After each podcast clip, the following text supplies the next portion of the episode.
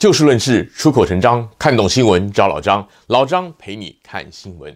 过去这几天，全球华人讨论最热烈的新闻话题，就是王力宏跟李静蕾的离婚事件。甚至有人开玩笑说啊，台湾上周六的四大公投都没过，就是因为大家都在家看八卦新闻，没有去投票。当然，这个说法绝对不成立。四大公投都没有过，是有其他的原因，绝对不是什么阴谋论。别的不说，现在大部分会关心娱乐新闻八卦的人呢，他们都是看手机了。排队投票的时候啊，照样是可以看的。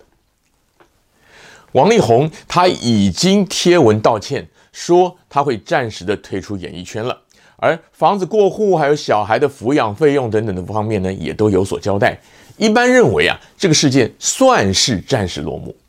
虽然如果要仔细探究的话，字里行间还是有很多地方可以做文章。事件会不会就此打住呢？老张其实也有一点怀疑，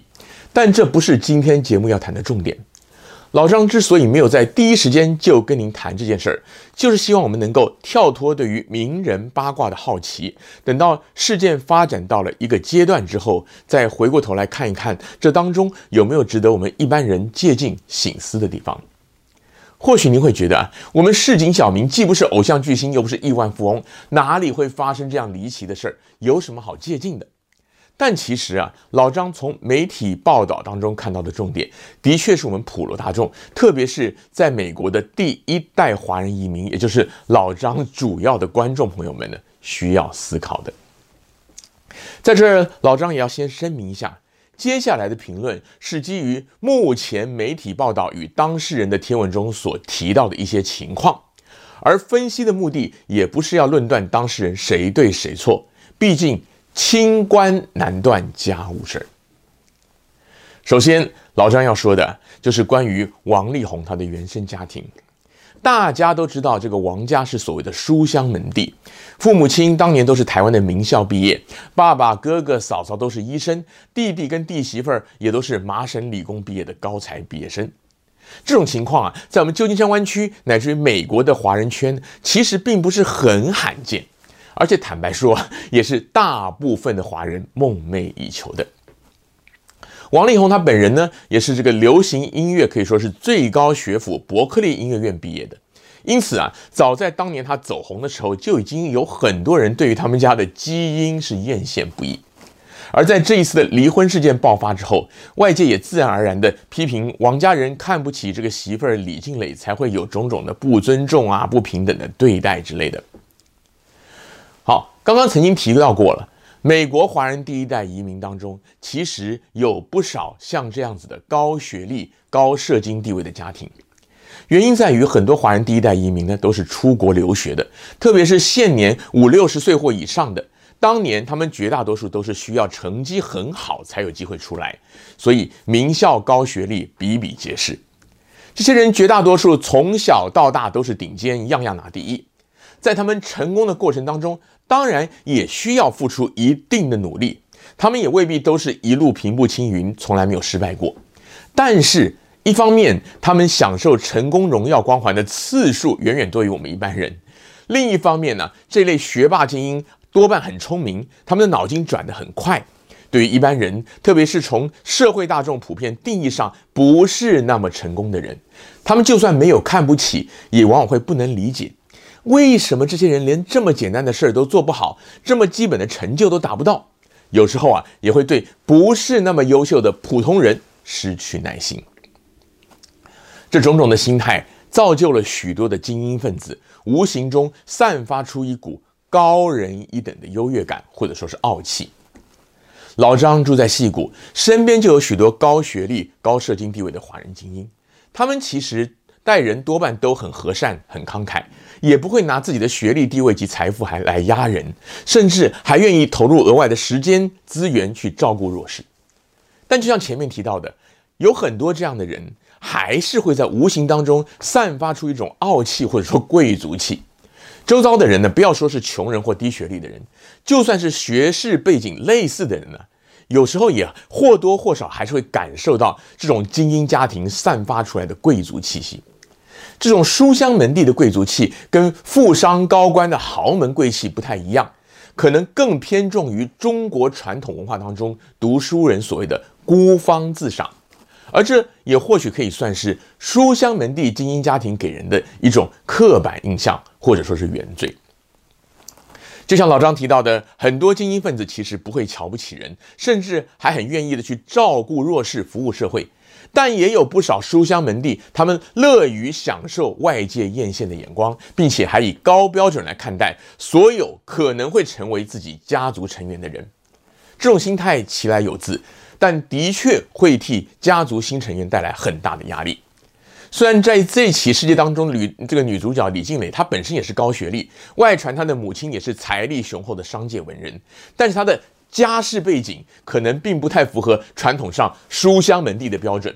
被王家品头论足，乃至于在财产规划上欲做防范，坦白讲并不令人意外。老张很希望这起事件让许许多多海外的华人精英也能够检视一下自己是不是也有类似的优越感，是不是也在对待姻亲乃至于周遭人的态度上会流露出这种让人不太舒服的高人一等的气息。就算我们绝大多数人大概不会闹出这么夸张的事儿，但这种精英分子优越感呢，对于当事人自己的人际关系来讲，其实或多或少也都会有负面影响的。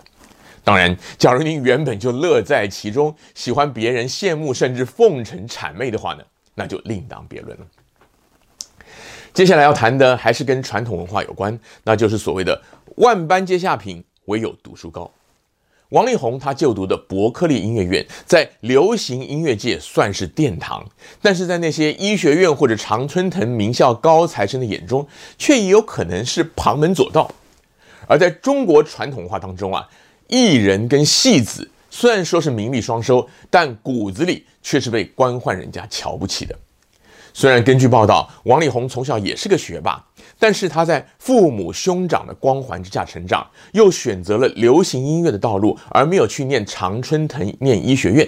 他是否会因此承担来自家庭的压力，甚至因此失去他原本应有的自信，也相当值得探究。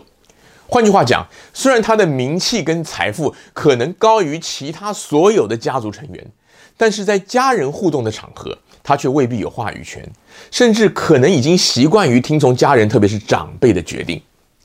不是说听家人的意见不好，一定要去得特立独行，而是说一个成年人原本就应该要有自己的中心思想，以及表述意见和讨论沟通的基本能力。假如一个人他的专业能力很强，但是却习惯于做乖乖牌，没有自己的想法，或者说是只会压抑，不敢表达的话，无论是个人的心理健康，还是人际关系。久了都会出问题的。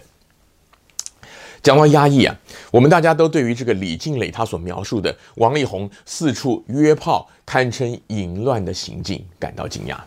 而很多报道也提到王力宏是所谓的“爸妈宝”。假如这些描述都是真的，老张认为啊，这应该也和他在压抑之下成长生活的背景有关系。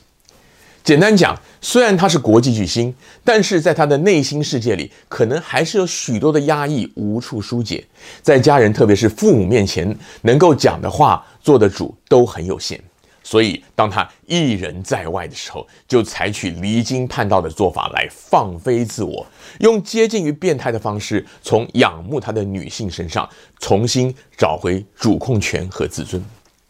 老张不是要替王力宏的所作所为找借口洗白，而希望能够深究造成这类异常行为可能潜在的原因，从而给我们一些借鉴。当然，这需要相关的专家更多的分析。上面老张种种的分析都是从报道当中王力宏原生家庭的情况，加上自己多年来的观察而成的。这些分析未必就是王力宏出问题的确切原因，但相信或多或少会有关系。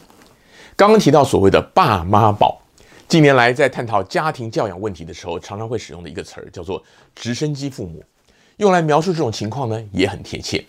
所谓的“直升机父母”，就是父母亲不放心孩子，不敢放手让孩子独立，一天到晚像一台直升机那样在孩子头上、在身边到处的盘旋，孩子要么变得离经叛道，跟父母决裂，要么变得是唯唯诺诺，失去生活自理能力。而且啊，一方面缺乏自信，另外一方面呢，因为不敢违逆父母，内心是饱受压抑。像刚刚提到的，王力宏他的父母对外也许会展现出以他为荣的样子，但是啊，关起门来在家里，到底有没有给他足够的肯定和尊重？还是说，只是在工作安排上，在财务管理上，甚至夫妻关系上，对他下达指令？老张对这一点呢，个人其实是持保留意见的。而这也是所有本身拥有杰出的成就，同时对下一代抱有殷切期望的朋友，您应该要深思的。接下来要提到的，则不只限于所谓的精英家庭或者书香门第，而是我们所有的华人家庭都要注意的，那就是对于已经结婚成家的子女要有绝对的尊重。对于子女自己的家庭生活，千万不要涉入太深。圣经创世纪里有一段很有名的经文，是描述上帝创造了第一个人，也就是亚当之后，让他沉睡，然后呢，取出亚当的一根肋骨，造了一个女人给他做妻子。当时亚当说：“这是我骨中的骨，肉中的肉。”接着圣经又提到了说：“因此人要离开父母，与妻子联合，二人成为一体。”所谓人要离开父母与妻子联合，不是说结了婚就不要爸妈了，而是说人类的生命要世代的传承，就必须要透过独立的婚姻关系来建立家庭，而结婚成家也象征着这两个人都应该已经要有足够的成熟度来经营自己的家庭，掌管自己的人生，而夫妻也必须要成为一体，共同的面对生命当中的喜怒哀乐与大风大浪。用现代一点的话来讲，就是要给子女独立自主的空间，该放手就应该要放手，不要期盼小两口永远按照您自己心目中理想的方式遵守自己的指令来过生活。最后要提的一点，可能跟现代人的主流价值相违背，但却是老张的真心话。现在很多人，特别是名人明星，会签下婚前协议书，包括王力宏跟李庆蕾在内。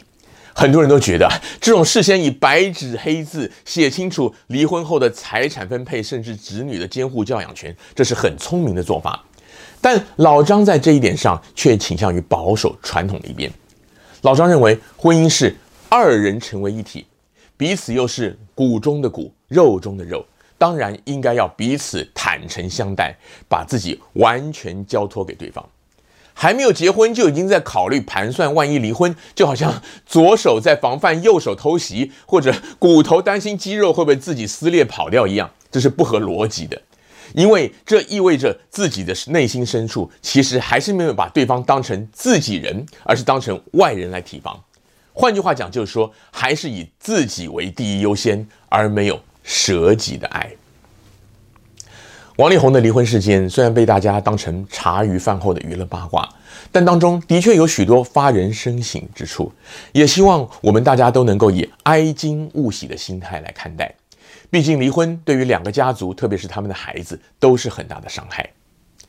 今天节目的时间又到了，欢迎您下次继续的找就事论事、出口成章的老张陪您一起看新闻。在此也祝福您圣诞新年假期快乐，阖家健康平安。